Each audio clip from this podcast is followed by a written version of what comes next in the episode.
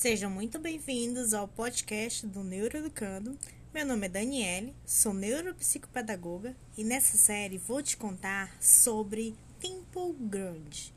E sabem qual é a super habilidade dela? Podemos dizer que ela é uma zoogênia. Será que essa palavra existe?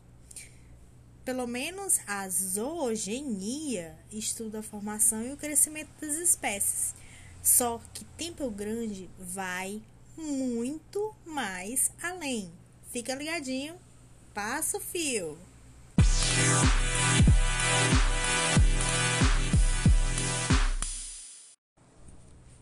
Mary Temple Grande, ou Temple Grande, como é conhecida. É uma psicóloga e zootecnista americana com autismo de alta funcionalidade ela revolucionou as práticas para o tratamento racional de animais vivos em fazendas e abatedouros. Além disso, ela ainda superou as barreiras do seu transtorno, né, o transtorno do espectro autista, e conquistou vários títulos, dentre eles o de bacharelado em psicologia, mestrado em zoologia, sendo PhD na mesma área. Na juventude, ela criou a máquina do abraço. Olha só que legal. Que era uma criação, né, sua, para lhe pressionar como se estivesse sendo abraçada. Porque isso, o ato de, de ser abraçada, a deixava mais calma. Hoje, inclusive, é uma prática usada como contenção, né, e para ajuda e, e ajudar o estresse e ansiedade de crianças e pessoas com autismo para vocês perceberem como o abraço tem poder. Voltando para nossa estrela de hoje, a vida de Temple Grande foi tema de filme, inclusive, né? Temple Grande, em 2010, né? O, o nome do filme é o mesmo nome dela, né?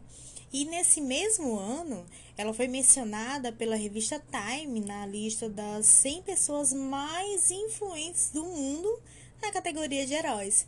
Olha aí que legal, hein? Temple tornou-se uma profissional extremamente bem-sucedida, né? Ela projeta equipamentos e instalações para a pecuária, né? Todos os corredores e currais que ela desenha são redondos, pois, segundo ela, o gado tem mais facilidade em seguir um caminho curvo, né? Primeiro porque segundo ela também explica, né, não vendo o que há no fim do caminho, ele fica menos assustado, menos estressado, né? Porque o desenho curvo aproveita o comportamento natural do animal, que é descrever círculos. Olha aí, isso, sim, isso é uma genialidade, né? Você vê pela perspectiva do animal, né?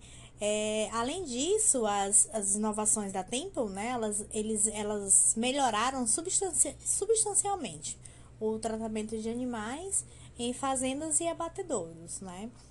É, Temple ainda deixa um grande ensinamento quando ela fala sobre educação de pessoas com autismo, né? Eu vou aqui abrir uma aspas, porque o que ela fala é muito importante, inclusive não só com crianças autistas, né? Mas ela diz o seguinte: com as crianças autistas é preciso agir do mesmo modo, isto é, trabalhando a favor delas, ajudando-as a descobrir e desenvolver seus talentos ocultos. E você, já pensou qual o seu talento oculto? Até o próximo episódio. Tchau, tchau!